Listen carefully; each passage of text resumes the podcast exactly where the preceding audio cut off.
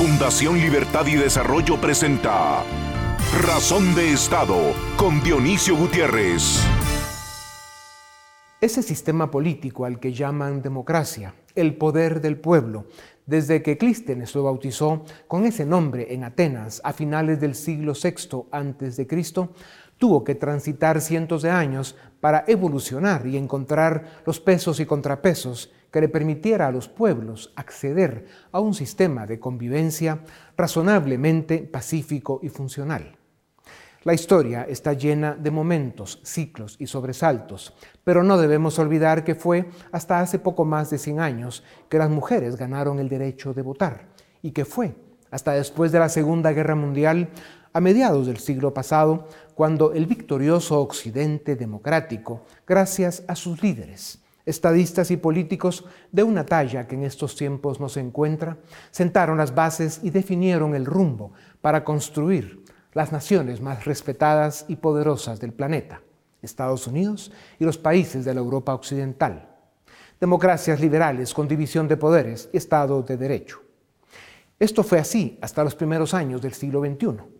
Los ataques terroristas del 9-11, la guerra en Irak, la crisis económica que revienta en 2008 fueron eventos extraordinarios que sucedían al mismo tiempo en que la economía global se hacía insuficiente para ofrecer las oportunidades que los ciudadanos del mundo esperaban. Al mismo tiempo en que la era exponencial en la tecnología empezaba a demostrar las disrupciones de las que es capaz, en contraste a la poca capacidad de las sociedades para digerirla. Por estas y por otras, el ejercicio de la política empezó a caer en las garras de la frivolidad, la incompetencia, el populismo y la corrupción. Las élites perdieron el monopolio de la información, pues la tecnología hizo del mundo una noticia con 7 billones de versiones, y cada uno cree tener la verdad. Este fenómeno nos está devolviendo a la tribu y al rechazo a lo distinto. Las noticias falsas, la desinformación y la descalificación están creando sociedades desconfiadas y polarizadas. La democracia como sistema está pagando las consecuencias. El mundo es otra vez el escenario de una guerra fría, esta vez entre Estados Unidos y China. En medio de este rompecabezas, América Latina no ha logrado consolidar democracias liberales con división de poderes y respeto a la ley, ni ha sido capaz de diseñar un modelo de desarrollo que le permita avanzar con más velocidad. Sus economías ofrecen poco valor agregado y enfrentan escasa certeza jurídica. Esto ha provocado un choque entre las expectativas de la gente, que son altas, con una realidad que está lejos de alcanzarlas. La pandemia vino a profundizar nuestras debilidades y a ensanchar las amenazas. Hoy, la débil democracia republicana y la libertad están en peligro en el subcontinente latinoamericano. Las élites no se enteran. Los pueblos, decepcionados con sus políticos y con la democracia, están cayendo en la trampa del populismo autoritario, están creyendo en la mentira del socialismo del siglo XXI que promueven el Foro de Sao Paulo y el Grupo de Puebla, con el apoyo de las dictaduras en Pekín y Moscú. El desafío de nuestro tiempo es comprender que la democracia republicana en libertad es el único sistema político que a pesar de sus defectos permite corregir y avanzar es el único sistema que ha desarrollado naciones y que ofrece bienestar a los pueblos. Claro, hay que trabajar y mucho. Vivimos tiempos extraordinarios, marcados por una grave y latente amenaza al valor más grande que nos dieron los cielos, la libertad. Desde México hasta la Argentina, América Latina enfrenta una conflagración autoritaria, iliberal y antidemocrática que compromete el presente y amenaza el futuro. Como en Atenas del siglo VI a.C., vivimos tiempos extraordinarios que solo podrán enfrentar ciudadanos extraordinarios. A continuación, el documental En Razón de Estado. Para América Latina, 2021 fue el segundo año de enfrentar las letras del alfabeto griego, recuperar economías, generar empleo y aliviar las consecuencias sociales provocadas por la pandemia. Después de una caída del 6.7% en 2020, las economías latinoamericanas crecieron un 6.3% en 2021, lo cual se puede calificar como una buena recuperación, pero fue insuficiente para mitigar el impacto negativo de la crisis sanitaria, a la que se sumaron restricciones excesivas de algunos gobiernos. Las expectativas para 2022 no son más alentadoras. Organismos internacionales, como la CEPAL, estiman que América Latina tendrá este año un crecimiento del Producto Interno Bruto cercano al 2.9%, una cifra menor a la que se espera para las economías africanas. A estos pronósticos se suma el nocivo fenómeno de la inflación, con el aumento sistemático de precios que afecta a los grupos de menores ingresos y destruye ahorros y sueños de amplios sectores de la población. Organismos económicos y tanques de pensamiento regionales estiman que la inflación en América Latina cerró en más de 10% en 2021 y proyectan lo mismo para 2022 lo cual sumará a la inestabilidad y conflictividad política. Estas no son buenas noticias. El descontento social que causa la ineficacia de los estados latinoamericanos y la corrupción, agravado por la pandemia, ha provocado un aumento del rechazo al sistema político, a los liderazgos tradicionales y a las élites. Si cayó en la mentira populista de la izquierda un país con alta institucionalidad democrática como Chile, se entiende que antes hayan caído otros más débiles como Cuba, Nicaragua, Venezuela, México, Argentina, Bolivia, Perú y Honduras, y que en 2022 puedan caer Colombia y Brasil. Este drama, más que un debate ideológico, tiene que ver con el modelo económico y social que desarrolla naciones. Si bien es cierto que, en gran medida, a la mentira populista de la izquierda siempre corrupta le ha abierto el camino la incompetencia y la corrupción de la derecha. Lo que los pueblos deben entender es que solo en democracia con división de poderes, Estado de Derecho y en libertad se alcanza desarrollo y bienestar. En 2022, la primera batalla electoral se dará en Costa Rica el 6 de febrero. Las encuestas indican que la presidencia de esta nación la disputarán José María Figueres, Linet Saborío, José María Villalta y Fabricio Alvarado. Entre estos cuatro de los más de 20 candidatos, con diferencia, Figueres es el favorito en el mundo occidental desarrollado. Veremos qué dicen los ticos. En mayo, Colombia enfrentará la amenaza castrochavista que representa el candidato Gustavo Petro.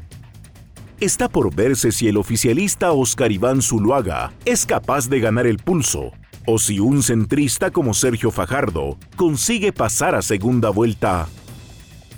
Y en octubre, Brasil correrá el peligro de caer otra vez en las garras del populista Partido de los Trabajadores, liderado por Lula da Silva, procesado y encarcelado por corrupción. Jair Bolsonaro tiene al Brasil con una inflación del 10% y un desempleo del 14%. Su gestión ha sido mediocre y la transparencia de su gobierno cuestionable. Esto podría abrir las puertas del Coloso del Sur a la mentira populista del Foro de Sao Paulo y el Grupo de Puebla, que podría terminar controlando casi todo el subcontinente latinoamericano Así pinta 2022.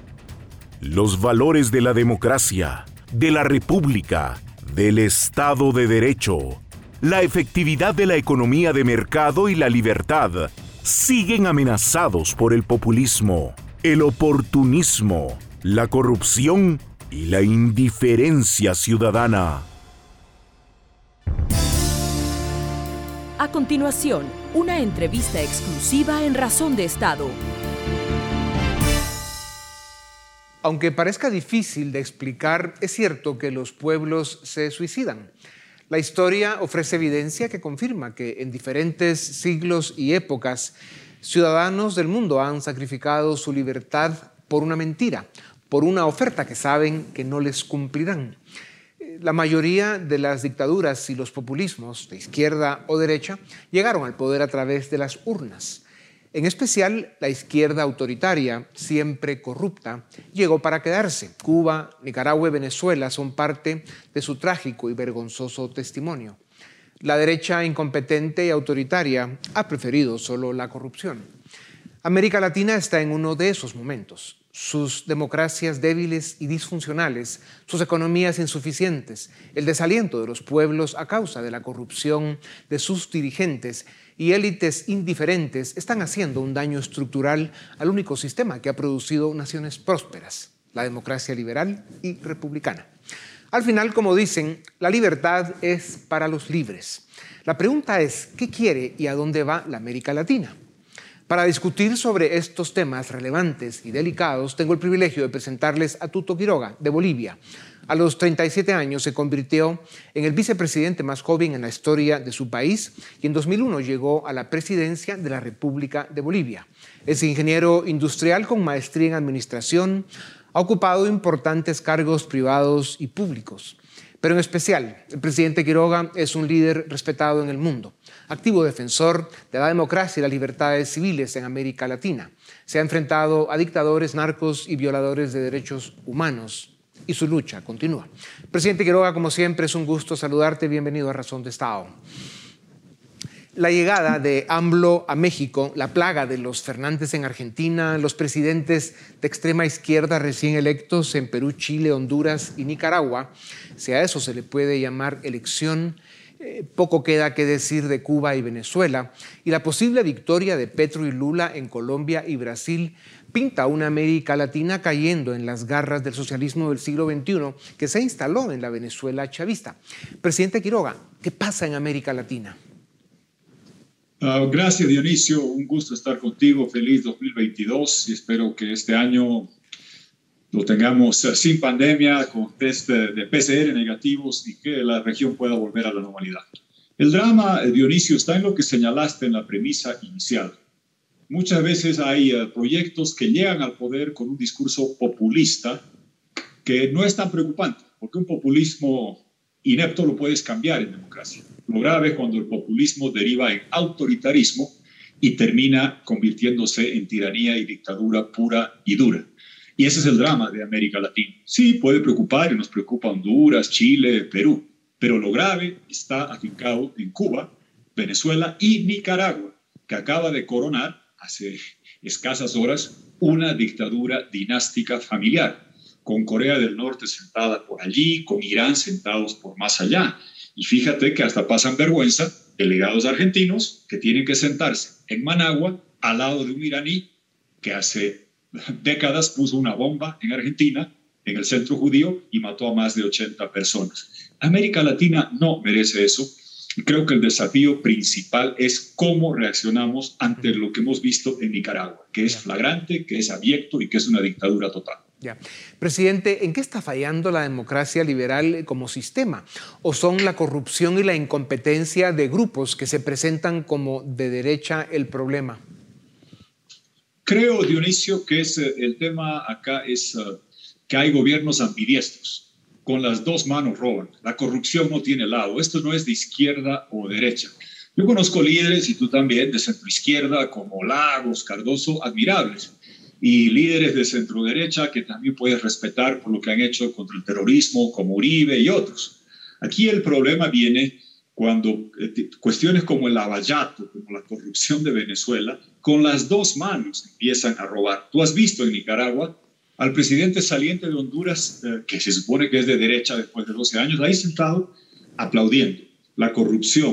Aquí el problema viene cuando cuestiones como el lavallato, como la corrupción de Venezuela, con las dos manos empiezan a robar. Tú has visto en Nicaragua al presidente saliente de Honduras, que se supone que es de derecha después de 12 años, ahí sentado aplaudiendo la corrupción por falta de instituciones independientes, por falta de prensa libre, por falta de una oposición que pueda fiscalizar elementos centrales de la democracia, es la que nos lleva por una muy mala deriva y evidentemente eh, la cierta, la ausencia o renuencia de tomar parte de Europa y Estados Unidos, distraídos con migración siria, con Afganistán y con tantos otros problemas, que parece que ese muro no les deja ver lo que pasa para acá dejan de liderar la lucha valórica por eh, temas de transparencia, democracia y derechos humanos que tan necesaria es en nuestra región. Eh, presidente Quiroga, antes de Colombia y Brasil, Costa Rica tiene elecciones en febrero.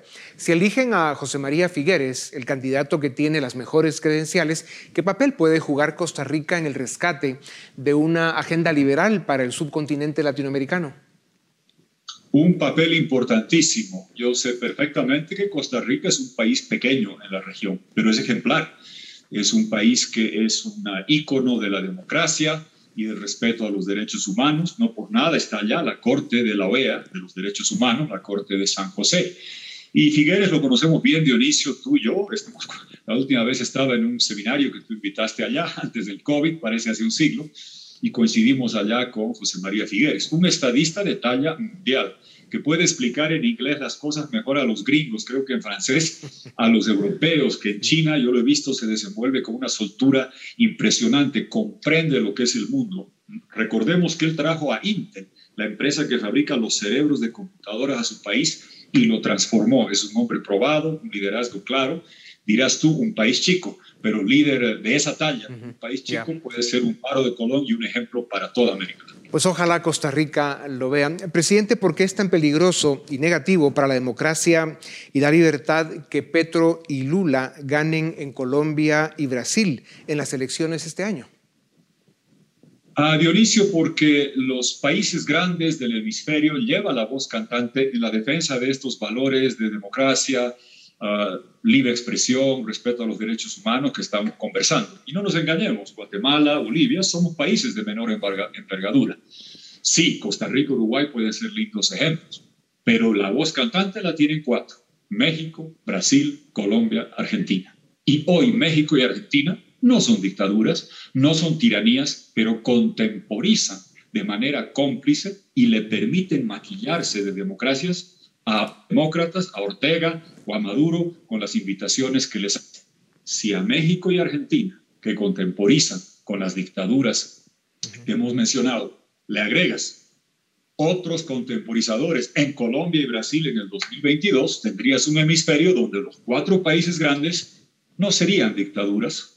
Dudo que lleguen jamás a serlas porque tienen una envergadura de defensa institucional enorme, pero sí permitirían que Ortega se siente con ellos, que Maduro se siente con ellos, y si eso lo permiten, ¿qué va a impedir que mañana eso se replique, el modelo nicaragüense o venezolano, en Bolivia, en Perú o en países menores? El liderazgo continental sufriría enormemente si esos países grandes eligen gobiernos que, que hacen como Shakira, ciegos, sordos, mudos, ante las dictaduras de Ortega y de Maduro. Cierto. Presidente, ¿quiénes son y dónde están los líderes iberoamericanos, los liberales, que deben ser la contraparte del Foro de Sao Paulo y del Grupo de Puebla, que promueven el socialismo del siglo XXI en América Latina y van ganando? Gran pregunta, Dionisio. Uno extraña y dice, ¿dónde están los Cedillos de México, los Cardoso, el hombre más grande de la historia contemporánea sudamericana? En Brasil y tantos otros que uno puede añorar, pues es difícil encontrarlos en los países grandes y por eso yo tengo la vista fijada en países pequeños. Se dice recurrentemente que Costa Rica es la Suiza de Centroamérica, Uruguay es la Suiza de Sudamérica, pues que estas dos pequeñas naciones, con líderes ejemplares como Luis Lacalle Pou, estuve recién en Uruguay, ha hecho un trabajo admirable en el marco de la pandemia, está negociando acuerdos de libre comercio, trae inversión, eh, es demócrata a carta, a carta completa. Lo mismo con un líder que podría tener Costa Rica como Figueres. Qué lindo sería que a falta de esos liderazgos que mencionas en los países hegemónicos grandes de la región, Uruguay y Costa Rica puedan, el 2022, por unos años, estar en manos de esa talla de estadistas, la calle Figueres. Pues brindaremos por eso. Presidente, la insuficiencia de la economía global las disrupciones de la era exponencial en la tecnología, el abandono de la política por parte de las élites. La política se convirtió en demasiados países en una plataforma criminal para hacer negocios. Y un problema de expectativas más altas que la realidad son las razones por las que millones de seres humanos se han quedado atrás, se sienten abandonados o incluso regresaron a la pobreza. Esto está generando inestabilidad política, conflictividad y el, resurgimiento del populismo, especialmente de izquierda. El problema de fondo es que no se entiende el proceso económico. La única forma de alcanzar desarrollo y bienestar para todos es si hay condiciones para la inversión y la creación de oportunidades y políticas públicas desde el Estado para que apoye y acompañe a los rezagados con el objetivo de integrarlos al círculo virtuoso del desarrollo iniciativa, responsabilidad individual y libertad en un marco de oportunidades para educarse, cuidar la salud y certeza jurídica. ¿Por qué algo que parece tan sencillo de comprender no se logra? ¿Qué se debe hacer para que los pueblos vuelvan a creer en la democracia liberal y la división de poderes como el único camino de salvación? Perseverar, Dionisio, fabulosa la premisa de tu pregunta, porque si en toda América Latina tuviéramos las bases de una democracia representativa, con políticas públicas abiertas a la inversión y comercio, nuestra región podría ser otra, diferente, podría crecer como sudeste asiático y tener valores democráticos como Europa. Tenemos esa oportunidad. Este siglo XXI nos llama y nos convoca. Yo te diría que hay que dos partes. Primero, luchar para recuperar esos valores de la democracia en primer lugar. Y sobre eso, buscar luchar en la arena política con alternabilidad para impulsar los valores de libertad individual, de integración, de comercio, crecimiento. Pero no hay manera de luchar por valores económicos si no se preserva en primera instancia los valores democráticos de elecciones libres, justas, transparentes, con prensa libre, con instituciones independientes y no sometidas a los tiranos, con una oposición que no sea criminalizada ni encarcelada y con alternabilidad en el ejercicio del poder y no los Ortegas que ya van seis veces de presidentes o los Castro y sus acólitos que llevan más de seis décadas, llevan más tiempo gobernando que tú o yo viviendo. Y eso ya es demasiado. Presidente, ya eres un abuelo orgulloso y llevas toda tu vida luchando por la libertad y por el desarrollo de Bolivia, tu país. Tienes la experiencia, los valores y la capacidad. ¿Vas otra vez de candidato en las próximas elecciones y cuántos son? Ah, son el 2025, falta un buen tiempo, Dionisio. Te diría lo siguiente, yo prefiero ser un ciudadano de a pie en democracia que ser candidato en autoritarismo. Ese es el desafío que tenemos los próximos años en América Latina. alguna vez a mis hijos, luchando por esto, siendo deportado de Venezuela, de Cuba, les decía el precio que hay que pagar por tener un papá que se dedica a estas cosas es tener menos tiempo con el padre a cambio de tener más patria. Y no me arrepiento de lo que he hecho. Y a esta nietita que tengo, muy bonita, Sofía, ¿Qué le diría? Le diría que ella ya es mi representante sanguínea en el siglo XXII, en el siglo XXII ya no estaremos nosotros, Diony, ella ya será un pedacito de mi sangre que llegará al siglo XXII, y cuando esté por allá a fin de siglo, que le digan, ¿qué hizo su abuelo? ¿Qué prefiero que le digan? ¿Fue dos veces presidente y qué triste lo que pasó con Bolivia? ¿O tu abuelo luchó por la democracia y Bolivia logró en su tercer siglo, en su tercer siglo republicano, que se inicia el 2025, tener democracia, prefiero lo segundo que lo primero, los títulos van y vienen, foto de presidente, ya la tengo, más joven, con ah, más pelo, menos, menos, canas, pero sigo con las mismas ganas y lo que quiero por sobre todo es que mi país sea democracia. Reitero, ciudadano en democracia es mejor que candidato que maquilla un régimen autoritario para que tu país sea destrozado. Claro. La amenaza más grande de América Latina es su oferta política. Algún día, y espero que sea pronto, los pueblos, los estados, las naciones descubrirán que necesitan líderes estadistas como Tuto Quiroga. Así que en cualquier parte de la sociedad, de, tu país, tu nación y de Iberoamérica en la que estés, los liberales de América Latina y de Iberoamérica estaremos a tu lado dando esa batalla. Gracias, presidente. A ustedes también gracias. Los dejamos ahora con la entrevista que le hiciera a Lenín Moreno, expresidente del Ecuador, hace algunas semanas en el Museo de Coral Gables, en la ciudad de Coral Gables, en Florida, en la que también, como el presidente Quiroga, pues de muchas maneras ha sido víctima de esos eh, grupos populistas de extrema izquierda que son autoritarios y que persiguen, amenazan e intentan destruir a sus adversarios, críticos y opositores. Así que seguimos con la entrevista al expresidente de Ecuador, Lenín Moreno. Gracias. A continuación, una entrevista exclusiva en Razón de Estado. Bienvenidos, les presento ahora a Lenín Moreno. Él fue presidente de Ecuador de 2017 a 2021 es un político, escritor y empresario, pero sobre todo es un latinoamericano que cree en la democracia. En su gobierno no solo eh, llevó a cabo una política de lucha contra la corrupción y, y para denunciar el autoritarismo, sino además, presidente Moreno pasará a la historia como uno de los grandes salvadores del Ecuador porque respetó la norma democrática, fue el que permitió que Ecuador pues, entregara el poder al ganador del último proceso electoral, que fue quien es hoy el presidente de Ecuador, Guillermo Lazo. Presidente Moreno, muchas gracias por darnos unos minutos. Em, ¿Qué costo personal tuvo para usted haber eh, dado la batalla en contra de Rafael Correa? un pues, típico populista autoritario, una presidencia imperial, que es lo que él estaba implementando, además con intenciones de perpetuarse en el poder. ¿Cuál fue el costo personal de haber enfrentado aquello? Bueno, Dionisio, que buen día para, para ti, buen día para todos los televidentes. Sí, es un costo bastante alto. Es un costo bastante alto porque yo venía realmente de ser parte de lo que ellos llamaban la Revolución Ciudadana. El, tarde, debo reconocerlo y hacer una autocensura, tarde evidencié todo lo que había sido ese régimen oprobioso. Yo había manifestado desde el comienzo mi inconformidad con ciertos aspectos como la persecución a periodistas, como la persecución a dirigentes laborales, gremiales, con la, como la persecución a ciertos líderes de, de opinión y líderes políticos, y me había manifestado en contra totalmente de las reelecciones indefinidas, porque eso lo único que hace es generar autoritarismo, generar que los autócratas pues crean lo que dicen sus áulicos de que deben prolongarse en el poder en beneficio de un bien mayor. No, yo dije no, bajo ninguna circunstancia. Desde el inicio manifesté que no tenía ninguna intención de reelegirme. Porque cuando uno tiene la intención desde el inicio de reelegirse, caen las tentativas populistas de gastar desmesuradamente dinero que a veces no tiene y que deje endeudado al próximo presidente para, poder, para procurarse el voto popular. No, yo dije no, en primer lugar, no va a ser así. No me voy a reelegir, no voy a caer en eh, la candidez de hacerles el juego a ellos. Y empecé a hacer una lucha denodada contra la, contra la corrupción eh, y contra el autoritarismo y contra las reelecciones y contra la falta de una claridad, de una lucidez en sus relaciones internacionales. Eh, refresqué las relaciones internacionales, abrí completamente el comercio para que, perdón, los ámbitos para acercarnos a nuestros principales socios comerciales. y no por continuidad, sino por continuidad también, como es los Estados Unidos.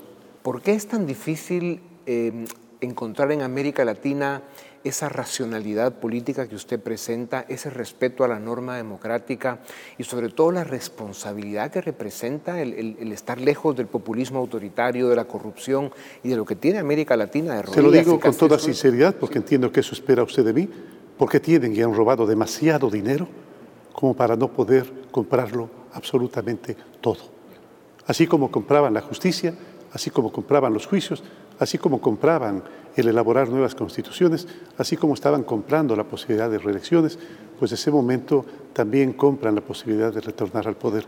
El momento en que alguien termina arreglando medianamente las cosas, quieren volver al poder, volver a encumbrarse para volver a sus zapatos. Presidente Moreno, ¿Cómo ve usted América Latina en este momento? Van quedando pues eh, Costa Rica, Ecuador, Uruguay, República Dominicana como los referentes democráticos. El resto, si no cayeron, ya están en peligro como Colombia. Bueno, inclusive Ecuador está en peligro de caer dentro del mismo régimen democrático, de caer en manos de este tipo de, de política perversa.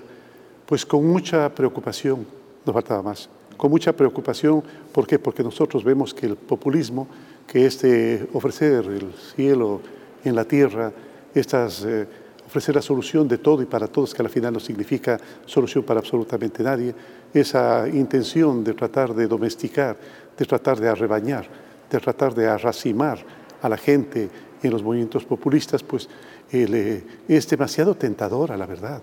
Hay que decirlo, es demasiado tentador. ¿Por qué? Porque ellos no escatiman bajo ninguna circunstancia las mentiras que dicen uno tiene que decir la verdad, la verdad a cualquier costo, aunque no sea atractiva. Claro. ¿Por qué? Porque la verdad a veces que nosotros creemos que ya ha sido utilizada y que no ha dado resultado. No, siempre hay que tener fe en la verdad. Sí. Pues, presidente, muchas gracias. Es un privilegio hablar con usted. Para terminar, eh, nos gustaría escuchar un comentario de su parte de cómo también la corrupción de los gobiernos que se dicen de derecha ha facilitado y abierto las puertas para que eh, lleguen al poder pues, los gobiernos populistas. ¿no? Pero claro que sí. Ellos, ellos, todavía tienen muchísima gente dentro de los organismos de control. Es más, eh, en más de una ocasión más de una persona sucumbe a las tentaciones que les ofrecen ellos. Y cuando hablo de tentaciones me, refiero a las tentaciones mundanas, ¿no? Sí. Eh, sucumben ante ello. Hay que evitar hacerlo. La única forma es decirle a nuestro pueblo con claridad el peligro que corre. El peligro de caer en las tentaciones populistas, porque todo lo que ofrecen se convierte en eh, sueños de perro, como lo que ocurrió con Venezuela, como lo que ocurrió en Nicaragua, como la que va a ocurrir eh, seguramente en otros queridos países latinoamericanos. Hay que hablar a la gente así, hay que denunciar a las dictaduras, a las dictaduras, eh, mi estimado Donicio, no, no, con ellas, a las dictaduras no se las derrota en elecciones, porque no permiten la libertad democrática. Pero si es que la permitiesen con total apertura para la observación internacional, pues encantado, hay que derrotarles. A las dictaduras, con las dictaduras no se dialoga. Y se lo dije al presidente Guaidó, con las dictaduras no se dialoga, a las dictaduras se las derroca. El presidente Moreno, usted pasará la historia como, como alguien que respetó la norma democrática América Latina lo necesita. Y la libertad de expresión. exactamente. Importantísimo. Vienen muchos años o un número de años difíciles para América Latina y sin duda alguna lo necesitamos Mira, presente eh, Dionisio, yo no soy mucho de las personas que tienen, que tienen esos afanes eh, faraónicos de dejar un legado, etc. Algún momento un amigo, Blasco Peña Herrera de Ecuador, me manifestó, eh, presidente, ¿cómo quiere pasar a la historia? ¿Cómo quiere que lo recuerde? Yo dije, ¿quién te ha dicho que quiero que me recuerden? Si la felicidad del ser humano es cuando le olvidan y puede volver a comenzar nuevamente.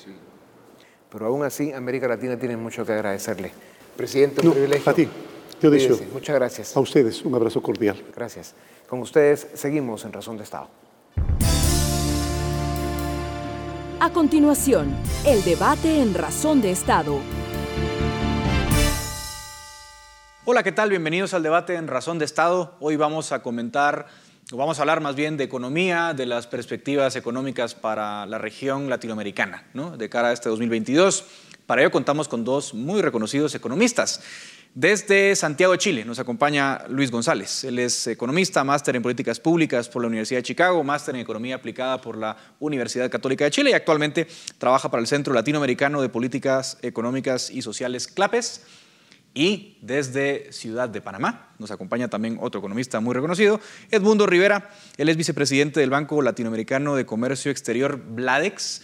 Es además, eh, es también, de hecho, máster en Economía Aplicada y Financiera, también por la Universidad Católica de Chile, y en su labor aplica la inteligencia económica a los 23 países latinoamericanos que analiza en su cargo. Así que ambos tienen mucho que decir en esta conversación tan interesante. Empiezo contigo, Luis, eh, para que nos des una mm, lectura general de las grandes líneas de lo que se espera para América Latina en este 2022 y que nos comentes un poco a grandes rasgos cómo cierra el 2021. Eh, entiendo que 2021 tuvo un crecimiento mm, relativamente positivo para la región, pero las proyecciones de los principales organismos internacionales no son tan optimistas para este 2022. ¿Qué nos puedes comentar al respecto, Luis?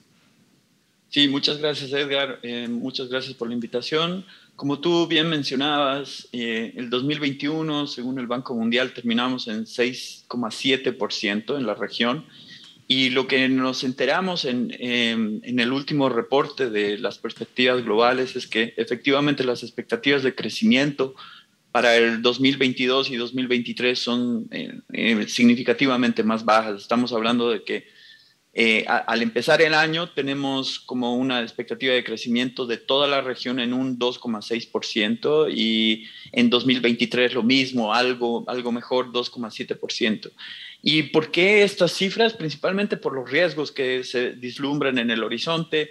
El tema de Omicron em, parece que todavía no está, no, está siendo bien manejado por la mayoría de los países. Hay casos eh, específicos como de brotes significativos, como por ejemplo en México, en Bolivia, en, en, Chile está empezando la ola a, a, ser más fuerte. Y a esto se suman condiciones tanto económicas como físicas también, ¿no? Los eventos climáticos y también el tema de el manejo de la deuda. Yo creo que ese es un primer panorama que nos pinta cuáles son las perspectivas en este año.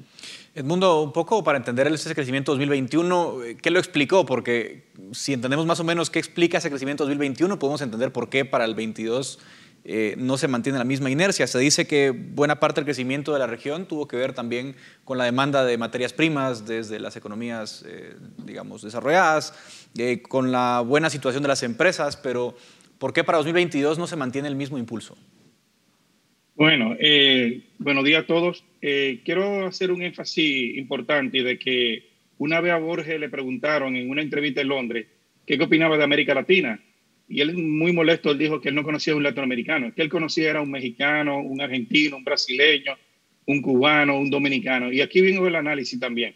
Lo que pasó en América Latina, lo podemos hacer un análisis de grandes rasgos, de que si bien el efecto de la política monetaria expansiva y fiscal que tuvo cada uno de los países, hubo un entorno muy favorable por la política monetaria expansiva y fiscal también de Estados Unidos, de la economía más desarrollada. Esa es la idea. Ahora, vuelvo a insistir lo que dice Borges, cada país tiene su característica para entender América Latina hay que dividirlo en dos grandes bloques. Hay un bloque que es Sudamérica, que depende totalmente de las exportaciones commodities, principalmente dirigido al mercado asiático, sobre todo China. Ahí estamos hablando Chile, ahí estamos hablando Argentina, Brasil, eh, Perú, de alguna manera Colombia, Ecuador. Pero hay otro bloque muy importante que está muy vinculado con la economía norteamericana. Como va a Estados Unidos, le va a esa economía. Eh, el ejemplo número uno es México y Centroamérica. Obviamente, cada una de esas economías tiene sus vinculaciones y aprovecharon ese boom de los precios de los commodities. Pero también hay que entender algo. Los problemas se mantienen, no solamente los problemas por el COVID, sino que también habían problemas antes del COVID. Ya desde, antes del COVID había economías como por ejemplo Brasil, en, de alguna manera México, que entró en recesión, ya tenían sus problemas. Y ahí me va a permitir un minuto. Yo pienso que para analizar el 2021, perdón, para analizar el 2022 hay que entender cuatro factores importantes. Son como una especie de cuatro fantasmas, que lo tenemos claro. El primero es, hay el fantasma de la inflación. Más adelante podemos explicar cuáles son las razones y sus implicaciones, pero realmente es una realidad de que la inflación está afectando en América Latina y cada uno de los países. Puede ser inflación importada, puede ser inflación interna, pero cada uno de, los países tiene ese problema. El segundo factor muy importante es el problema de la credibilidad fiscal. Eso ha generado un problema de que cómo se va a generar esa credibilidad fiscal, si es aumentando impuestos o reduciendo gastos o una política mixta. Y esto es tan fundamental porque economías que intentaron pasar reformas fiscales tuvieron muchos problemas. El mejor ejemplo fue Colombia, pero podemos analizar casos de que solamente en República Dominicana se anunciaron dos reformas y no pudieron hacerlas, así con otra economía.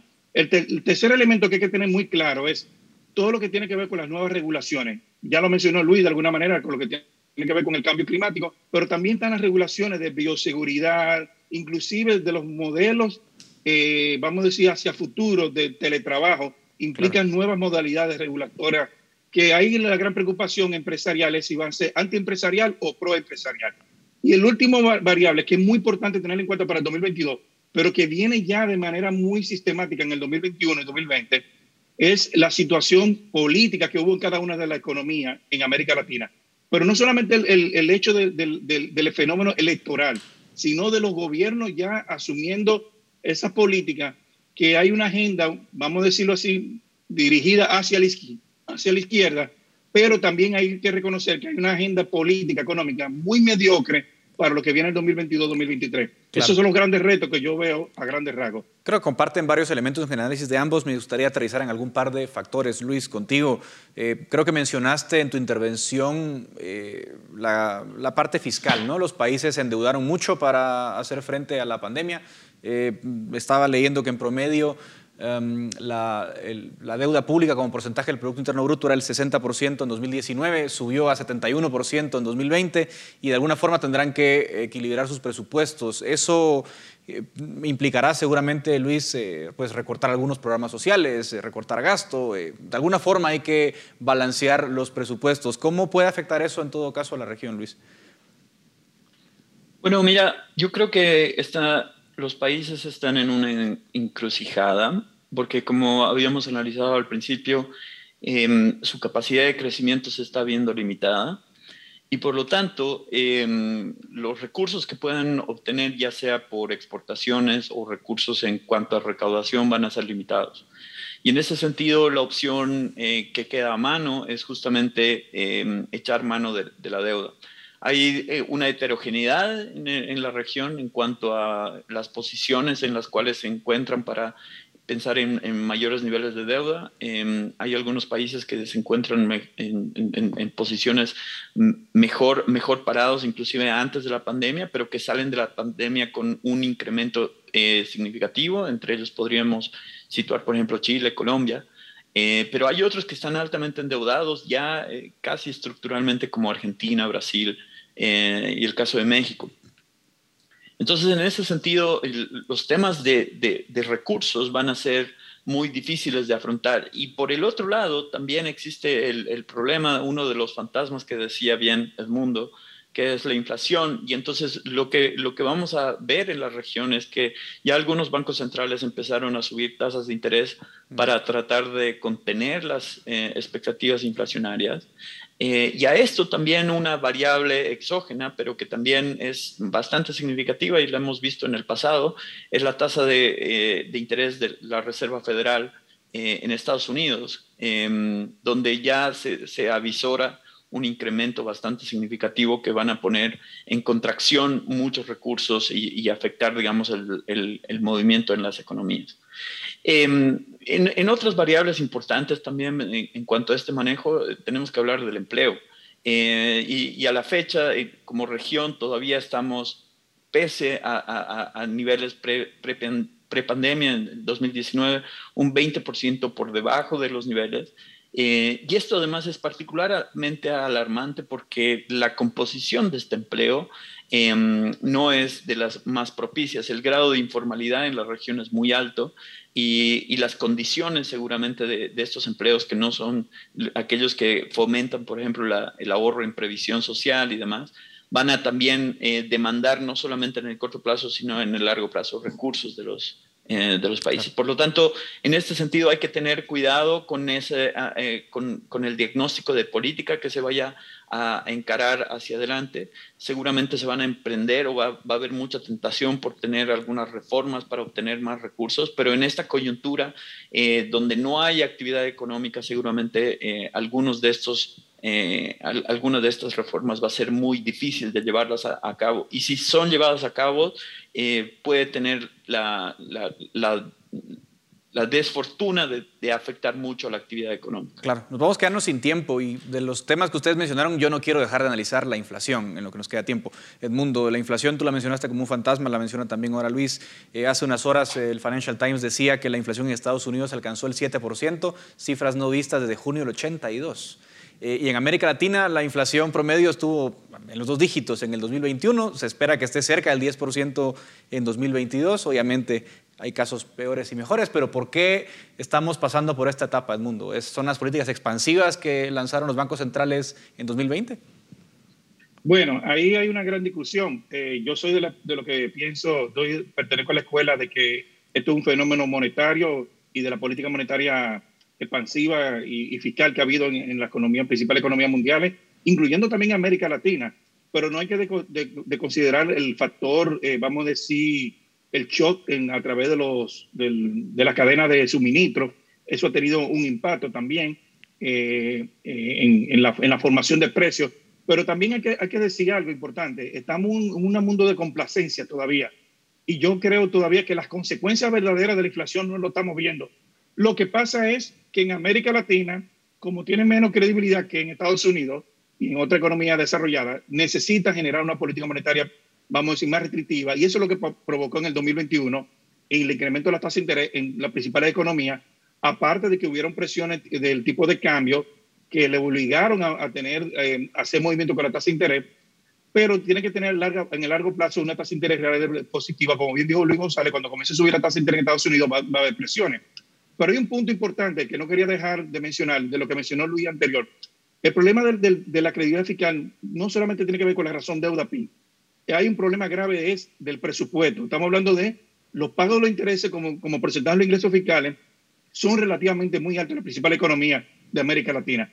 Pero hay un problema adicional, es que las demandas sociales que se han generado en todas estas economías ha provocado un incremento en, el gasto público, pero con, no con el, aumento suficiente de los niveles de ingresos. Y eso genera un problema de credibilidad fiscal en el mediano plazo. Y por eso las calificadoras han rebajado las calificaciones en algunas de estas economías y no hay perspectiva de que va a mejoría en el, en el mediano plazo.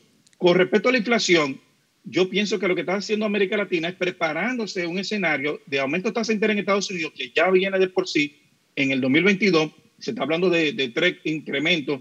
Yo soy lo que pienso que va a haber el primer incremento en, marzo del 2022 porque están dadas las condiciones y además eh, los factores, no solamente contener la inflación, sino las expectativas inflacionarias, hay que cambiarla y eso es lo que, lo que yo llamo el, el efecto de complacencia de alguna manera tiene que afectar en América Latina. Dejo el punto ahí para no entenderme nada. Claro, eh, Luis, sobre este punto, la inflación, la gran pregunta entonces va a ser qué tan dolorosa va a ser, digamos, la cura de la inflación. Eh, si van a subir tipos de interés los bancos centrales, como ya lo anuncia la Reserva Federal, eh, ¿cómo le afectará a una América Latina tan endeudada? ¿no? Porque supongo que eso tendrá algún impacto en lo público y también en el sector privado, ¿no? Sí, hay que recordar algo importante que nos enseñan en, en todos los cursos de economía que en, en, todas, en, todas estas eh, discusiones de, de, más impuestos para obtener recursos y demás, hay un impuesto que es el, más doloroso para la gente más vulnerable y pobre, y es el impuesto a la inflación. Eh, y es que justamente el, el, incremento de los precios, el tener, digamos, estas olas de inflación tan altas, em, lo que hace es que afecta al costo de vida de, especialmente de las familias más vulnerables. Eh, y en ese sentido, la receta la conocemos eh, y es em, ordenar la casa, ordenar el, presupuesto, eh, eficientar, digamos, el, gasto público y, en esa manera tratar de reencauzar y encontrar incentivos para lograr mayor crecimiento. pero indudablemente son, va a ser un año muy duro, el, 2022 y 2023 porque em, este, este, fenómeno parece no, no contenerse, por lo menos en el corto plazo. Como me queda muy poco tiempo, quizás una pregunta igual a ambos. ¿Cuáles serían para cada uno de ustedes los países a seguir, digamos, los más alarmantes y los mejor preparados de la región para este 2022? Edmundo, empiezo contigo. Bueno, eh, obviamente los países con más problemas en América Latina, ni hablar de Venezuela, Argentina, en menor medida yo, yo estoy colocando en países de, de, análisis, de seguimiento profundo, El Salvador, con el problema del déficit fiscal, la deuda, igual con Costa Rica, a pesar que es una economía que genera mucha divisa, pero tiene problema del déficit fiscal. Eh, hay que decir también, si bien es una economía relativamente sana, con buenos grados de inversión, pero va a haber un deterioro en el mediano plazo. Estoy hablando de Perú, eh, si no se enfoca bien con su política económica. Igual pasa con Chile también, hay que decir, va a haber un deterioro eh, en algunos fundamentos, de, a pesar que es la mejor economía de América Latina. En cuanto a Colombia, yo creo que Colombia tiene buenos fundamentos, pero el problema de Colombia es las, las elecciones, no están muy claras, y si sube un candidato como Petro, ya cambia la, la, la correlación de fuerza. Y grandes ganadores, yo diría que grandes ganadores rápidamente, yo puedo mencionar a Panamá, República Dominicana, en menor medida Paraguay y Uruguay. Así a grandes rasgos. Muchas gracias, Mundo. Te hago la misma pregunta, Luis, pero aprovecho que estás en Santiago de Chile para que nos hagas un breve comentario luego sobre Chile también. Sí, eh, solamente viendo las perspectivas económicas hacia adelante, evidentemente, em, por lo menos en Sudamérica, Colombia tiene expectativas de llegar a un 4,1%, algo bastante significativo después de Em, después de tener, digamos, e, e, e, el problema de la pandemia. Eh, lo, mismo con el tema de Uruguay, tal vez Perú, que son países que están eh, con, tasas de crecimiento por encima del 3% esperadas, entonces son países que hay que seguir.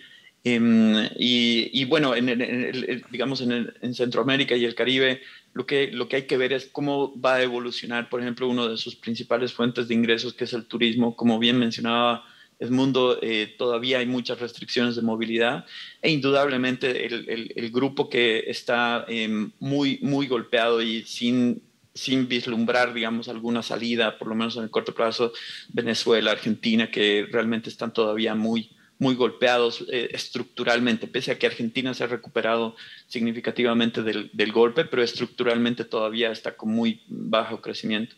Con respecto a Chile, em, bueno, en Chile hay muchas, se han formado muchas expectativas por el nuevo gobierno. Puede, puede, puede decirse que hay una eh, inflación, digamos, de esas expectativas, más allá de la inflación económica, que también es un reto, eh, y que en paralelo hay este proceso constituyente que por lo menos ha despertado mucha incertidumbre. Entonces, en ese sentido, las proyecciones y las expectativas de crecimiento son eh, muy moderadas. Si es que nosotros, pero sin embargo, es importante hacer un punto, y, y este es un ejercicio Em, eh, con los datos, si nosotros mantenemos lo que se ha logrado hasta noviembre del 2021 y hacemos una proyección del mismo comportamiento eh, sin hacer ningún cambio estructural, la economía para el 2021 crecería al 4,5%, que es bastante, mucho más alto a las expectativas de mercado que la sitúan en torno a un 2,2%. Eh, por ciento. Y por lo tanto, eh, eso nos dice mucho de que si es que se mantiene en algún, eh, en algún sentido la, la, posibilidad de tener estructura, esta economía podría seguir creciendo, pero eso todavía está muy incierto, no se sabe qué va a deparar estos cambios estructurales que está viviendo el país. Pues bueno, les agradecemos muchísimo tanto a Luis como a Edmundo por este análisis, muchísimo que hablar, gracias por ser tan concisos. Hasta aquí llega esta vez el debate en Razón de Estado. Razón de Estado con Dionisio Gutiérrez es una producción de Fundación Libertad y Desarrollo.